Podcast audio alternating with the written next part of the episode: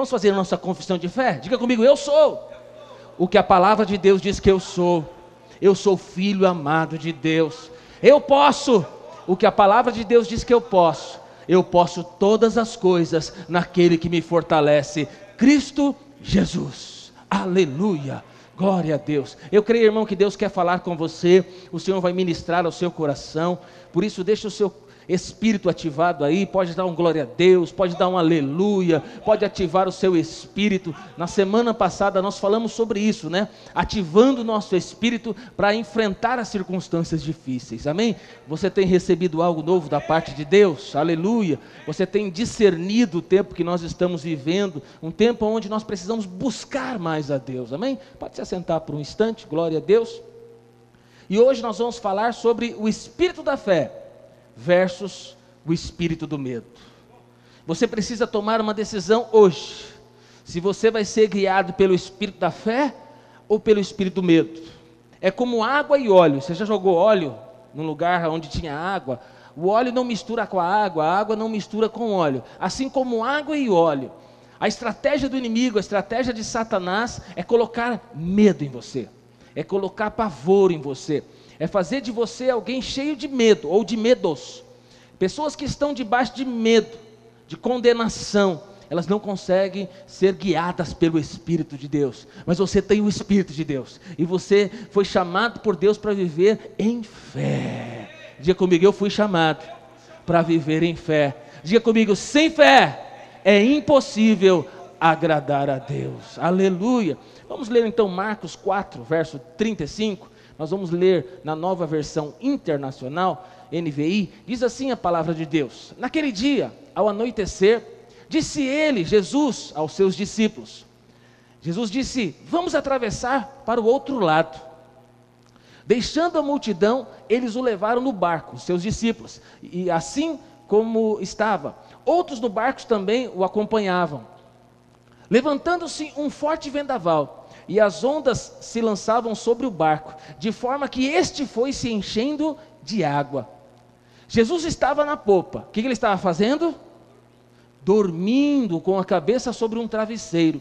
Os discípulos o acordaram e clamavam: Mestre, não te importa que nós morramos? Em algumas traduções diz: Não importa que pereçamos. Ele, Jesus, se levantou e repreendeu o vento e disse ao mar: aquieta-se, acalma-se. O vento aquietou-se e fez completa bonança. Diga glória a Deus. Então perguntou aos seus discípulos: Por que vocês estão tão com tanto medo? Ainda não têm fé? Eles estavam apavorados. Estavam com medo, irmão? Eles estavam o quê?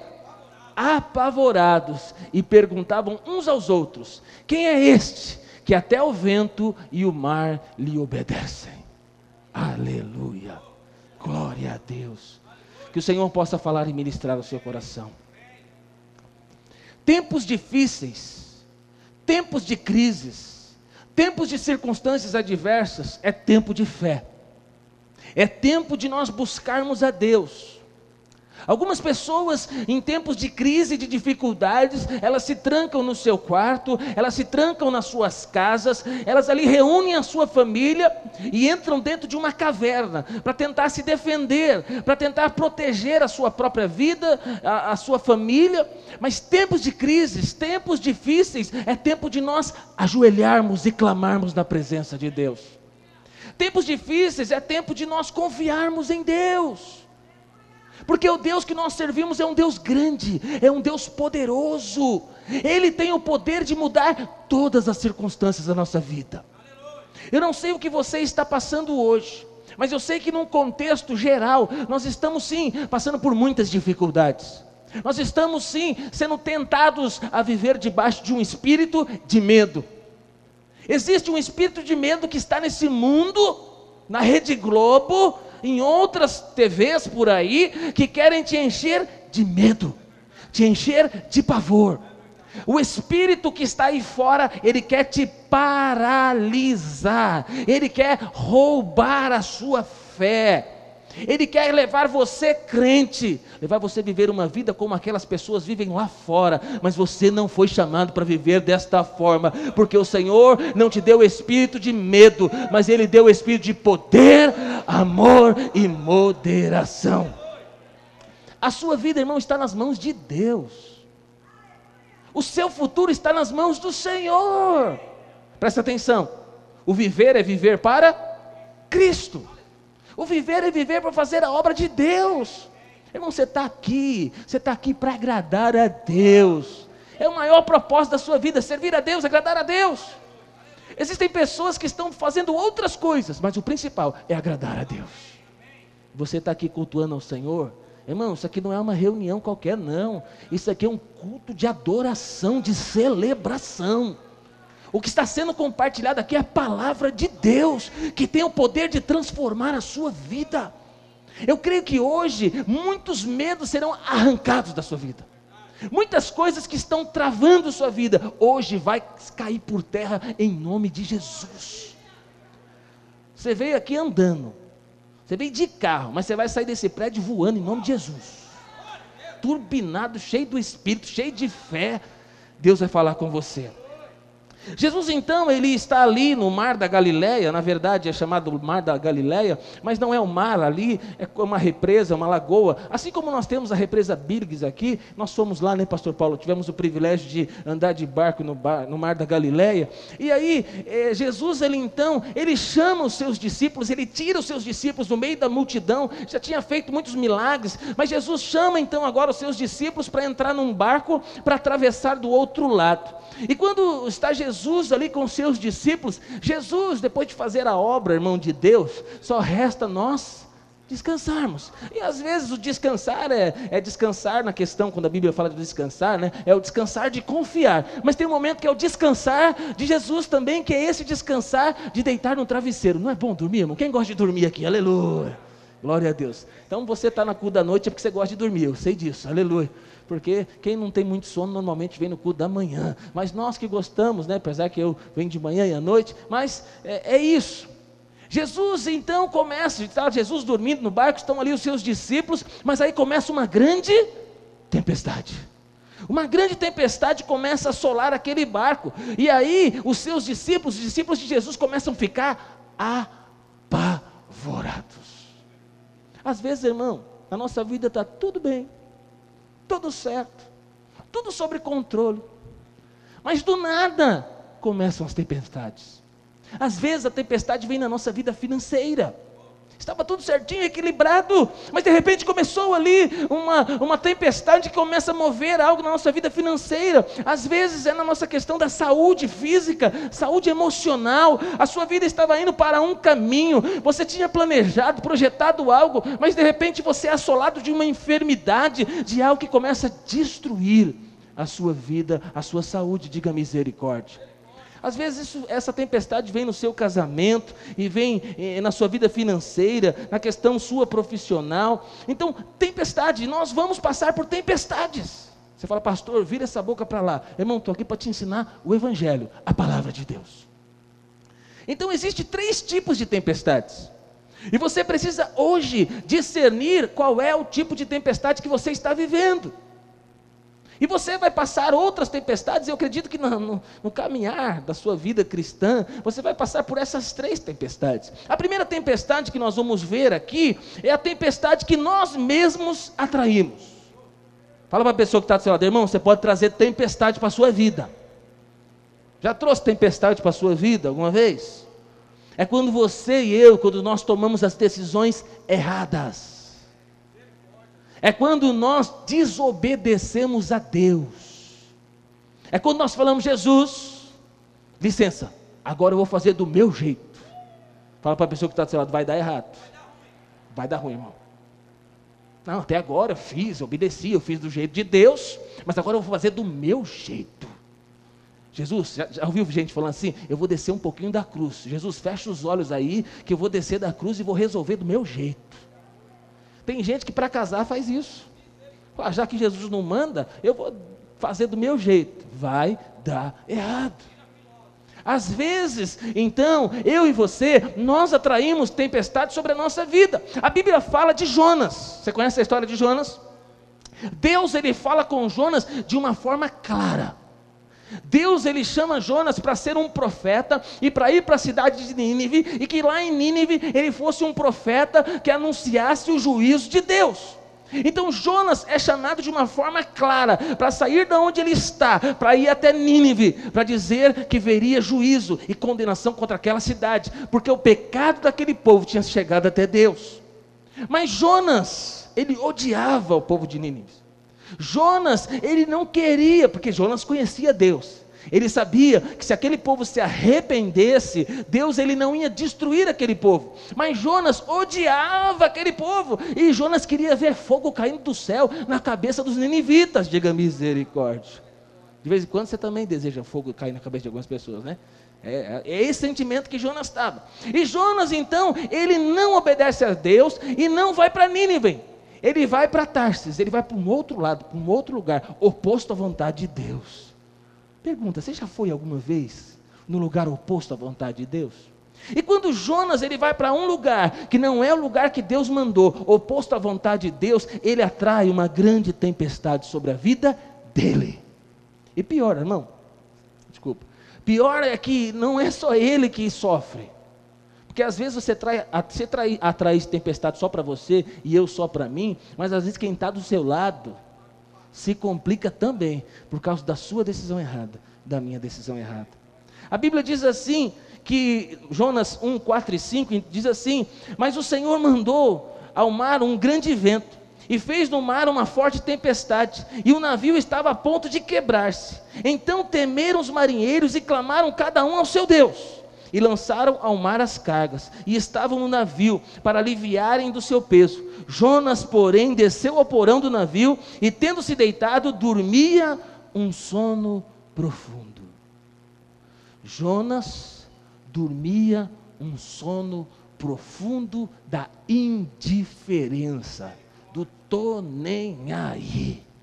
Que morra os ninivitas se afundar esse barco, que afunde o barco. Eu não tenho nada a ver com isso. Irmão, tem crente que tem esse pensamento. Tem crente que está fora do propósito de Deus. Está trazendo tempestade sobre a vida dele. Está trazendo tempestade sobre a sua casa, sobre a sua família. Tem pai de família que tá, sabe que está fora do propósito de Deus. E está vindo tempestade para a esposa. E está vindo tempestade para os filhos. E está vindo tempestade para todo lado. Mas esse homem, esta mulher, este jovem, ele está trazendo essa tempestade para sua casa e para sua família. E ele está dormindo o sono da indiferença. Quando nós não fazemos a vontade de Deus, quando nós não cumprimos a vontade de Deus, quando nós não ouvimos a voz de Deus e nós obedecemos, vai vir um vento, uma tempestade, porque Deus não vai acertar, aceitar nós vivermos fora da vontade de Deus. Deus te ama tanto que Ele vai permitir que tempestades venham na sua vida, que você entre na, que você seja lançado no mar, que você entre dentro de uma, de uma barriga de uma baleia deve ser um lugar muito desconfortável. Tem gente que não gosta nem de comer peixe. Tem gente que não gosta do cheiro do peixe. Agora você imagina ficar dentro de uma baleia. Então, aí fica lá três dias e três noites. E quando a baleia coloca para fora Jonas, onde ela coloca? Então cuidado, irmão, porque pode ser que eu e você, sabe, está fugindo do propósito. Mas a tempestade vai vir. E os propósitos, os desígnios do coração de Deus Deus não vai desistir de mim e Deus não vai desistir de você. Irmão, eu quando vejo tempestade na vida das pessoas, e eu estava conversando essa semana com um irmão que passou por uma tempestade muito grande, pastor Sherma, que ficou internado na UTI vários dias, eu conversei com ele, e ele falou que Deus falou muito com ele. Não foi ele que atraiu essa tempestade, mas só o exemplo que eu estou dando aqui é o seguinte: é que Deus falou com ele. Quando ele falou que Deus falou com ele, eu falei, irmão, senta aqui que eu quero ouvir o que Deus te falou. Conta para mim, porque eu não quero ir parar nesse lugar aí. Eu prefiro ouvir a Deus daqui mesmo, sentado com o ar-condicionado ligado. Fala o que Deus falou. Fala, sabe por quê? Porque eu quero cumprir a vontade de Deus. Não estou falando que foi Deus que levou ele para lá. Eu estou falando que lá Deus falou com ele. E aquilo que Deus falou com ele são coisas santas, são coisas em relação ao propósito, ao chamado. Falo, Senhor, eu estou aqui para cumprir o seu chamado. Segundo tipo de tempestade são tempestades conduzidas por Deus para testar a nossa fé. O texto que nós acabamos de ler, de Marcos 4,35, Jesus, ao anoitecer, ele chama os discípulos para entrar no barco e ir para o outro lado. Jesus, ele tira os discípulos de um lugar para levar para outro lugar, para passar pelo mar, mar da Galileia. Irmão, você já andou no meio do mato à noite? Você já andou no, no mar à noite? Então é algo que com certeza dá muito medo. E Jesus chama os seus discípulos para entrar no barco ao anoitecer. E aí, quando os discípulos entram, na, minha cabeça e na sua cabeça é o seguinte: se Jesus está no barco, tudo vai dar certo. E aí você vê Jesus dormindo. Falou: se Jesus está dormindo, aí que vai dar certo mesmo. Aleluia. É ou não é? Porque tem gente que acha que barco de crente não, não vem tempestade. Está muito enganado. E aí começa ali os ventos, começa ali uma grande tempestade. A Bíblia chega a dizer que o barco começa a encher de água. Parecia que o barco ia afundar. E aí, irmão, os discípulos começam a ficar desesperados.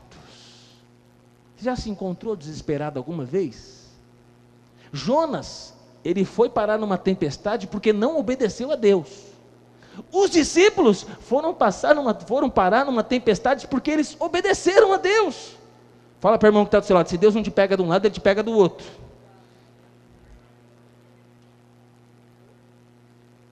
Os discípulos agora estão em meio, em meio tempestade, porque Jesus chamou eles para entrar no barco. Eu vou dizer para você: para que, que Jesus faz isso? Para que, que Deus faz isso? Deus faz isso para nos fortalecer, para aumentar a nossa fé, para nos dar uma nova experiência. Dizem aí os entendidos, e eu não sou entendido disso, eu vou só falar o que os entendidos dizem, que as melhores madeiras vêm de árvores que estão em lugares muito, muito frios, em lugares que tem tempestades e muitos ventos. Essas árvores que são ali, sabe, é, é, elas são assoladas pelo vento, elas são assoladas pela tempestades. A madeira é uma madeira resistente. Irmão, vou dizer para você, Deus quer fazer de você um crente casca grossa. Um crente, sabe, inabalável. Alguém que confia em Deus, alguém que conhece a Deus, não apenas de ouvir falar, mas que você possa dizer: Os meus olhos te viram, os meus olhos te veem. Deus, Ele quer, nesta vida, irmão, nesta vida, Deus quer te dar experiências espirituais marcantes, poderosas. Deus ele quer te chamar para coisas maiores. Deus quer te chamar para novas experiências. E vou dizer para você, irmão, o diabo não fica de de braço cruzado, enquanto Deus quer nos levar para coisas maiores. Os teólogos dizem que é o seguinte: essa tempestade agora, ela é causada por um motivo, provavelmente, porque Jesus, porque eh, Jesus ele estava saindo daquele lugar e indo para outro lugar, aonde ele iria ali libertar o, o gadareno. Então, essa tempestade é uma tempestade que Jesus chama os discípulos para entrarem no barco, e eles ali passam por essa tempestade, eles ficam ansiosos, cheios de medo, mas eu quero dizer para você: Jesus sabia provavelmente que tudo iria acontecer, mas é uma questão pedagógica, é uma questão de ensinamento. Nessa vida, Jesus vai te ensinar muito, e às vezes, Ele vai te chamar para entrar num deserto, Ele vai te chamar para entrar em uma tempestade porque Ele quer fazer de você alguém forte. Amém? O terceiro tipo de tempestade são as tempestades de origem maligna. São, é quando o inferno se levanta contra você. Já percebeu alguma vez que o inferno se levantou contra você? E às vezes o inferno se levanta contra você usando pessoas. Eu já passei por circunstâncias que eu tive certeza que o diabo estava usando pessoas para destruir a minha vida para destruir o meu ministério, para me, me destruir. E às vezes você vai passar por circunstâncias assim, a nossa igreja, irmão, já passou por circunstâncias assim. Pessoas que se foram levantadas para destruir a nossa igreja. Mas eu vou dizer para você: maior é o que está em nós do que aquele que está no mundo. Aleluia. O diabo se levanta para nos destruir, mas Deus está conosco. Deus está comigo, Deus está com você. Então, Jesus ele leva os seus discípulos para entrar em uma grande batalha espiritual. Uh, aleluia! Porque ele ia libertar o gadareno. Eu vou dizer para você, na nossa caminhada cristã, o Senhor vai nos levar para termos grandes batalhas espirituais. Deus quer nos dar autoridade, novas experiências. Amém? Então você pode entrar numa tempestade primeiro, porque você ou eu estamos tomando as decisões erradas, estamos desobedecendo a Deus. Discernir isso.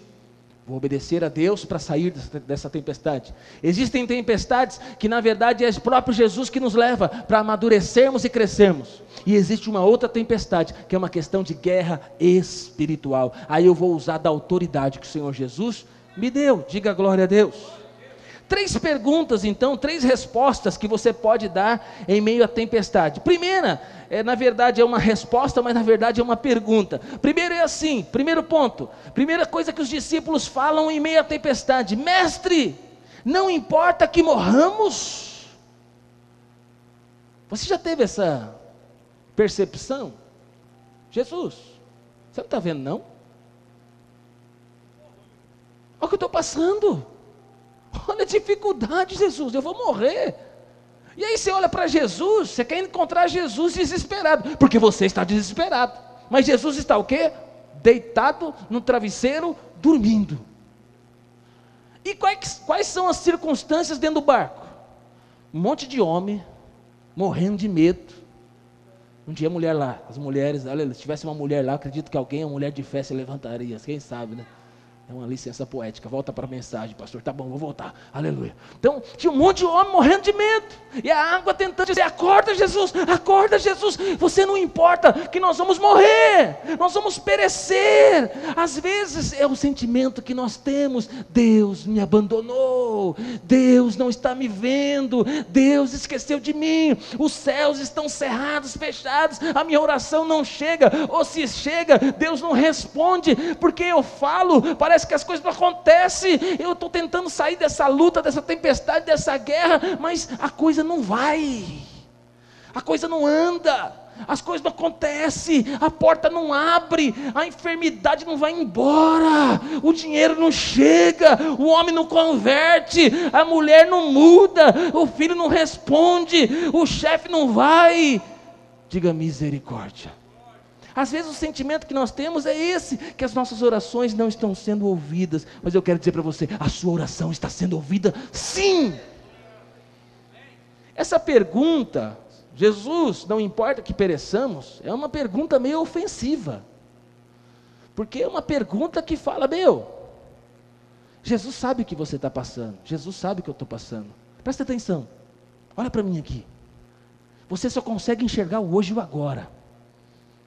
Mas Jesus e Deus, Ele vê a história completa. Nós estamos aqui ansiosos, correndo para cima e para baixo, talvez sem dormir, talvez à base de remédios, muitas coisas acontecendo, você desesperado, porque você está vendo só o hoje, mas o Senhor está vendo a história completa e Ele está na sua vida.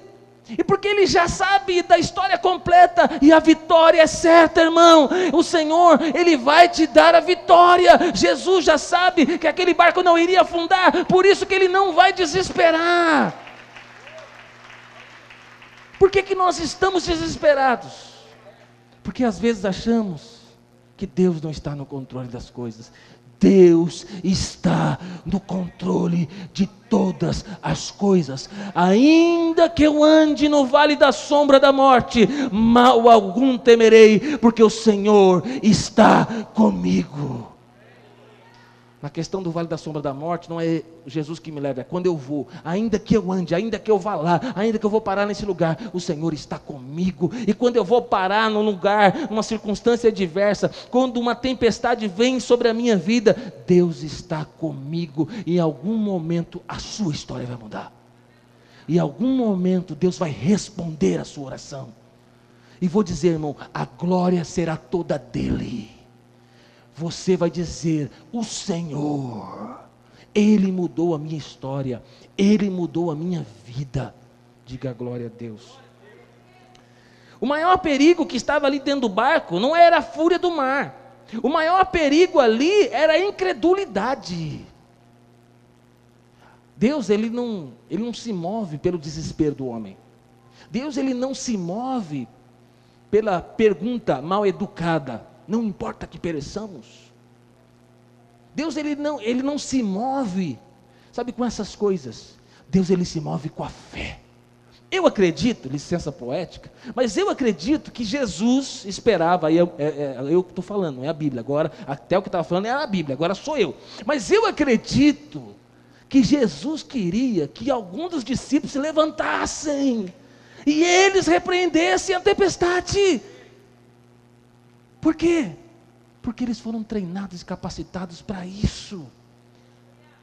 Jesus, ele esperava, acredito eu, sabe que, que eles dessem uma outra resposta.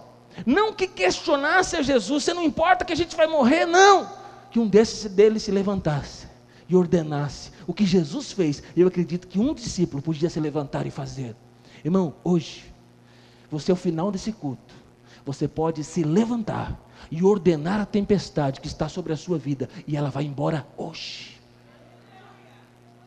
Às vezes é muita graça e misericórdia de Deus, que a gente está lá, oh Senhor, não importa que pereçamos, oh Senhor, não importa do meu desemprego, oh Senhor, olha, você abre a geladeira, olha a geladeira, Senhor, não importa que só tem ovo nesse negócio e só tem quatro.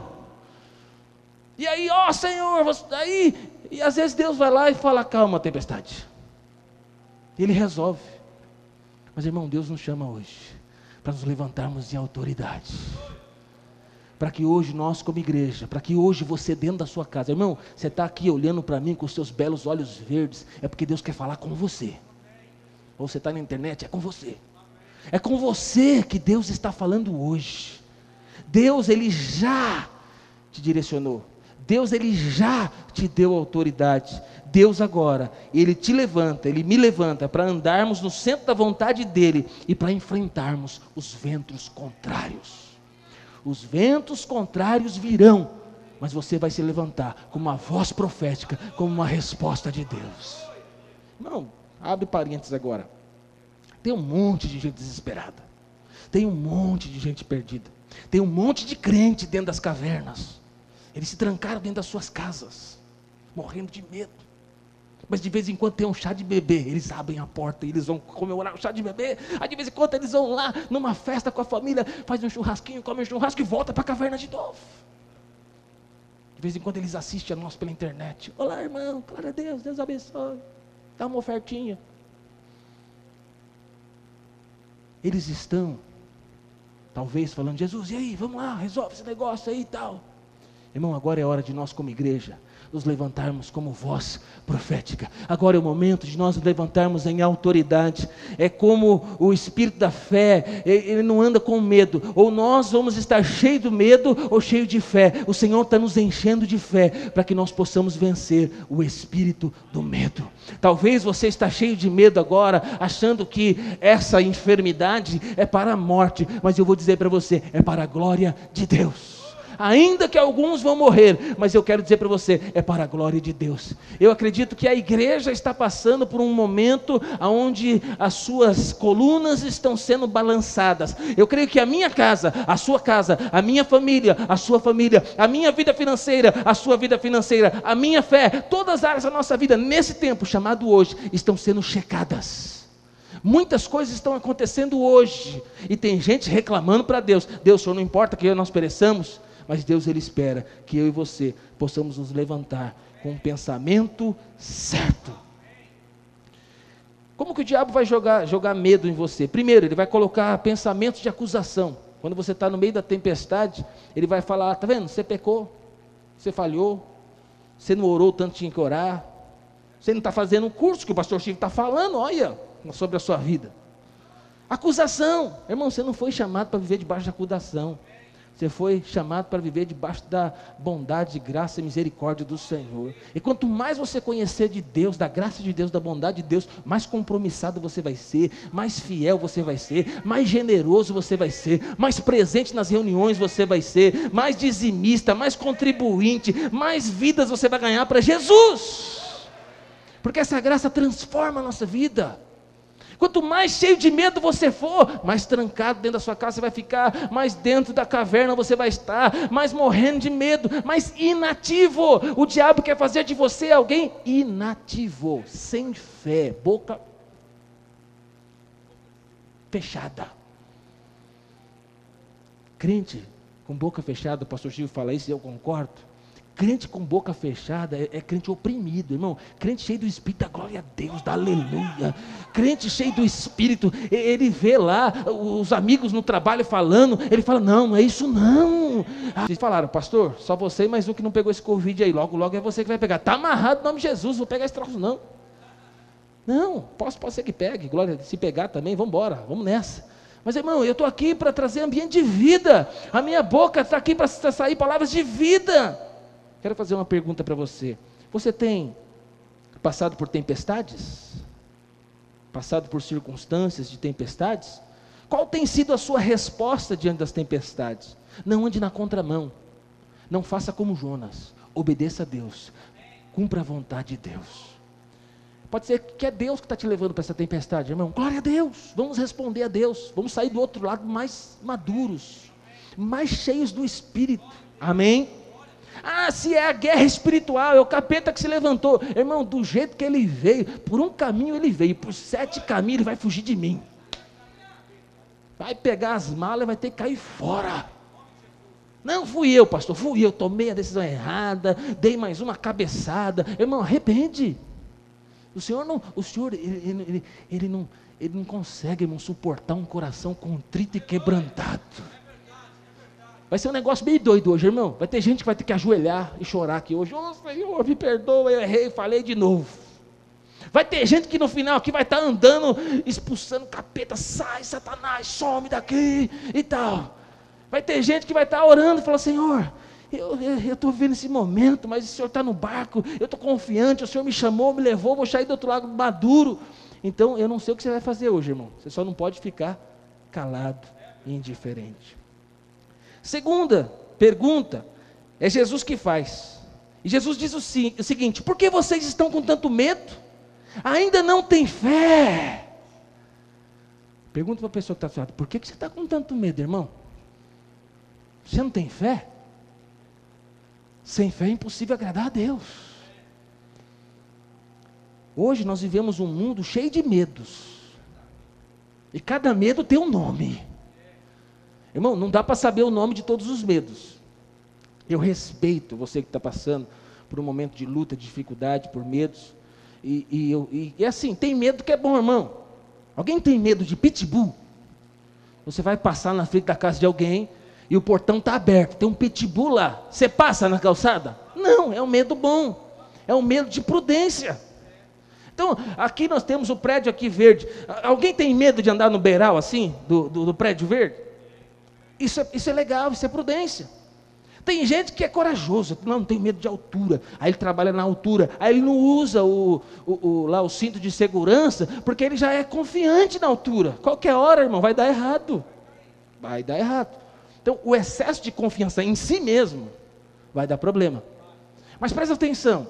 Aonde o diabo trabalha? Então, existem muitos medos que são absurdos. Então, não estou falando do medo que é o medo que te guarda. É o medo de atravessar a rua, porque eu tenho medo de atravessar a rua, eu olho para a direita, eu olho para a esquerda, amém? Aí você olha de novo e você atravessa a rua com todo cuidado. Então esse medo é um medo de prudência, que é normal. Mas tem gente que o medo é medo de sair de casa, é medo de se relacionar, é medo de casar, é medo de dirigir um carro, de tirar uma carta é um medo, e muitos medos, muitas fobias, e muitos medos as pessoas estão passando hoje. E na verdade, se nós pegarmos todos esses medos para tentar saber a origem dos medos, você vai chegar numa, numa questão. Então tem gente que fala, pastor, eu tenho medo de voar de avião. Na verdade, você não tem medo de voar de avião. Você não voar de avião não há problema. Tem medo do avião cair e você morrer. Não, pastor, eu tenho medo de altura. Você não tem medo de altura, você tem medo de cair de lá de cima e morrer. Então, no final das contas, todos os medos, ele vai desembocar em algo, que é o medo da morte. O medo de morrer.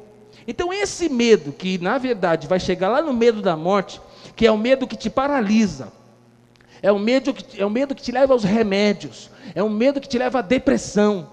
Porque tem gente que tem tanto medo que ele fica deprimido, trancado, fechado, escondido. Mas tem gente que é ansioso, não dorme, cabeça a mil, não para de falar. Conhece gente assim?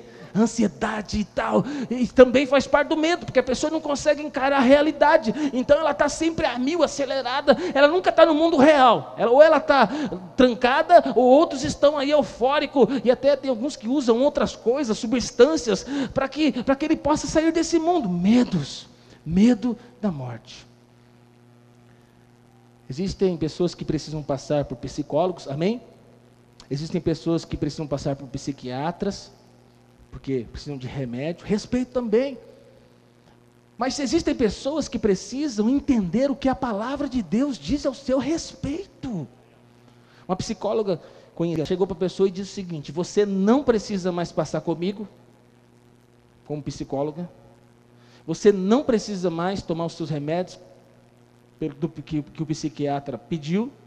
Você precisa procurar, no caso ela falou, procurar uma religião porque são três coisas que ela disse que aprendeu: ou psicólogo que te ajuda, ou psiquiatra, ou uma religião. Mas na verdade não é religião, é Jesus. Irmão, se o psicólogo não resolveu, se o psiquiatra não resolveu, Jesus ele é poderoso. Você pode precisar do auxílio, do auxílio desses profissionais, respeito, precisa, vai lá, passa pela sua consulta, toma o seu remédio. Não estou falando para você abandonar, abandonar nenhuma dessas coisas. Mas eu quero ler um trecho da palavra de Deus. Hebreu, Hebreus 2,14. Olha o que a palavra de Deus diz.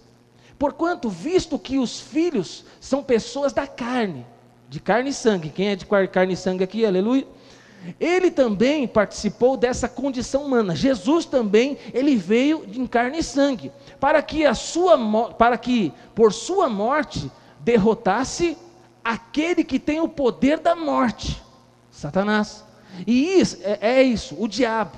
E libertasse aqueles durante, que durante toda a sua vida estiveram escravizados pelo medo da morte.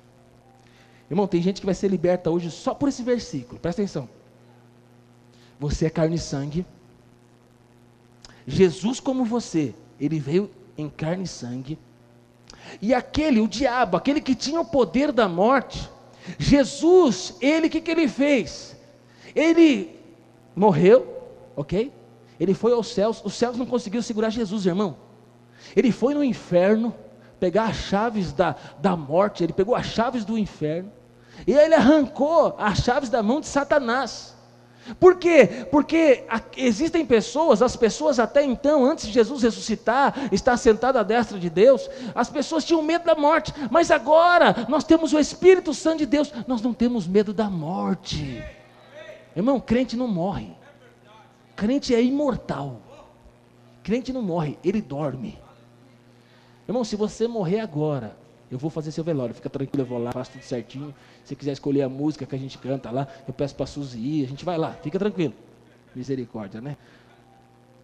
Irmão, é um fechar de olhos aqui e abrir os nossos olhos no lugar de gozo, alegria e satisfação. O viver é viver para Cristo. Mas o apóstolo Paulo dizia: o morrer é lucro. O morrer é viver a eternidade na presença de Deus.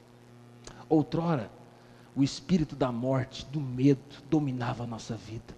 As dúvidas, o medo e tantas coisas dominavam a nossa vida. Mas agora, irmão, já não somos mais escravos do medo. Nós somos filhos amados de Deus. Nós vivemos uma vida abundante aqui hoje na terra, irmão. Sabe, é tão bom servir Jesus, é tão bom, sabe, caminhar com Jesus, mas nós vamos passar a eternidade com Ele. O espírito do medo da morte não tem mais poder sobre a minha e sobre a sua vida. Irmão, então se você tem alguma fobia, algum medo de elevador, medo de, de sei lá, de, de, de seja o medo que for, que hoje você seja liberto no nome de Jesus. Davi ele escreveu o seguinte, Salmo 34, verso 4 diz assim: Busquei o Senhor, e ele me acolheu, livrou-me de todos os meus medos. Sabe como você é liberto de todos os seus medos? Buscando a presença de Deus. Ele foi o Espírito. Aonde tem unção, glória, o medo tem. Aleluia, glória a Deus. Terceira pergunta: Quem é esse? Aqui, irmão, é a pergunta depois dos discípulos verem o um milagre. Porque o nosso Deus é um Deus de milagres. É assim. Você pode estar na primeira pergunta, né? Senhor, não importa que pereçamos Está ah, vendo minha situação? Pode estar perguntando para você. Não tem fé? Fala. Abre a boca. Declara. Toma posse das promessas. A Bíblia diz, irmão, que nós estamos assentados nas regiões celestiais com Cristo Jesus. Nós estamos no lugar de governo. Nós estamos no lugar de autoridade. Aonde nós estamos? Você não está sentado nessa cadeira aí, não. Você está sentado nas regiões celestiais com Cristo Jesus. Toda autoridade já foi te dada. Então, como você pode abrir a sua boca hoje e você pode declarar com autoridade. Terceiro, Deus realiza um milagre. E agora os discípulos estão aqui, sabe, com, com, com aquele uau! Jesus, ele falou e, o, e a tempestade parou, o vento parou. Irmão, o Deus que nós servimos é o Deus que fez com um homem cego de nascença, nunca tinha visto nada. O nosso Senhor foi lá e abriu os olhos do cego. O nosso Deus, Ele é poderoso. Ele foi, sabe, diante de um homem surdo. Sabe, ele abriu seus ouvidos, nunca tinha ouvido nada e começou a ouvir. O nosso Deus é aquele que levantou um paralítico. O nosso Deus é um Deus poderoso, é um Deus de milagres. Presta atenção. Isso que você está passando, essa dificuldade que você está vivendo, pode parecer grande para você, mas diante de Deus não é nada. Pode ser que Deus esteja esperando o momento e a hora que você diga: basta, chega. E hoje, que se hoje seja o seu dia de basta, de chega, que hoje você possa olhar para o tamanho do seu Deus e falar circunstância montanha, você vai sair da minha vida, você vai sair da minha frente, sabe por quê? O meu Deus é um Deus de milagres. O meu Deus é um Deus grande. Quem é este? Ele é Jesus, o Filho de Deus, aquele que repreende o vento, aquele que repreende o mar, aquele que toda a natureza foi feito por Ele, está debaixo da autoridade dele. Quem é este? Ele é o Verbo que se fez carne, é o Deus que fez o homem. Quem é este? Ele é aquele que nem o céu pôde pará-lo, nada pôde pará-lo. Ele estava enfaixado por panos, trancado num uma tumba, mas ao terceiro dia ele ressuscitou. Quem é este? Ele é o verdadeiro Deus que subjuga todas as obras do inferno. Satanás, ele tenta paralisar, mas o nosso Deus é grande e poderoso. Ele pisa sobre a cabeça de Satanás, ele destrói as obras de Satanás, ele quebra as correntes, ele desata tudo aquilo que está preso. Quem é este? Ele é o Salvador que nos libertou. Ele é aquele que nos deu autoridade. Ele é o Cristo que ressuscitou.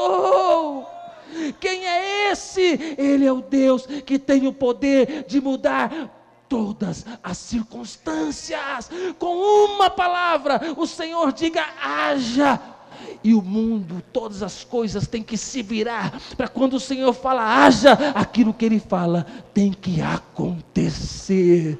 Que hoje você possa estar cheio de fé diante das suas circunstâncias e que hoje você venha se levantar como homem de Deus e como uma mulher de Deus, para que Deus possa tocar a sua vida. Que hoje todo espírito espírito de medo, tudo aquilo que tenta te paralisar, que caia por terra no nome de Jesus. Não importa as circunstâncias, não importa o que você está vivendo, não importa o relatório médico, não importa, sabe, aquilo que foi projetado e falado ao seu respeito. O meu Deus, o seu Deus, ele tem poder de mudar tudo. Você errou Você falhou, você tomou a decisão errada, você tem errado até aqui, mas hoje você pode dobrar os seus joelhos e clamar ao Senhor por socorro. Sabe, não questione a Deus. Fala, Deus, eu estou aqui com o coração quebrantado e contrito e sei que o Senhor, o Senhor não aguenta quando vê um filho do Senhor em fé chorando na sua presença. Hoje você pode rasgar o seu coração diante de Deus e falar: Senhor, olha para essa tempestade, Senhor, olha para essa circunstância. Eu fui parar nesse lugar por decisões erradas. Senhor, me tira daqui. Hoje você pode olhar para a cara de Satanás, do inferno, dos espíritos malignos que têm assolado a sua vida, esse medo que tem te destruído e te paralisado, essas circunstâncias que têm roubado a sua fé. Hoje você vai se levantar em fé e vai dizer: basta, chega, eu não aceito. Jesus, ele morreu na cruz do Calvário, ao terceiro dia ressuscitou e me deu toda a autoridade. Eu estou revestido de autoridade e revestido de autoridade. Eu digo: chega, basta, já era, eu não aceito mais mais, eu me levanto para uma nova vida em Cristo Jesus. Coloque-se de pé, irmão. Não somos escravos do medo, nós somos filhos de Deus.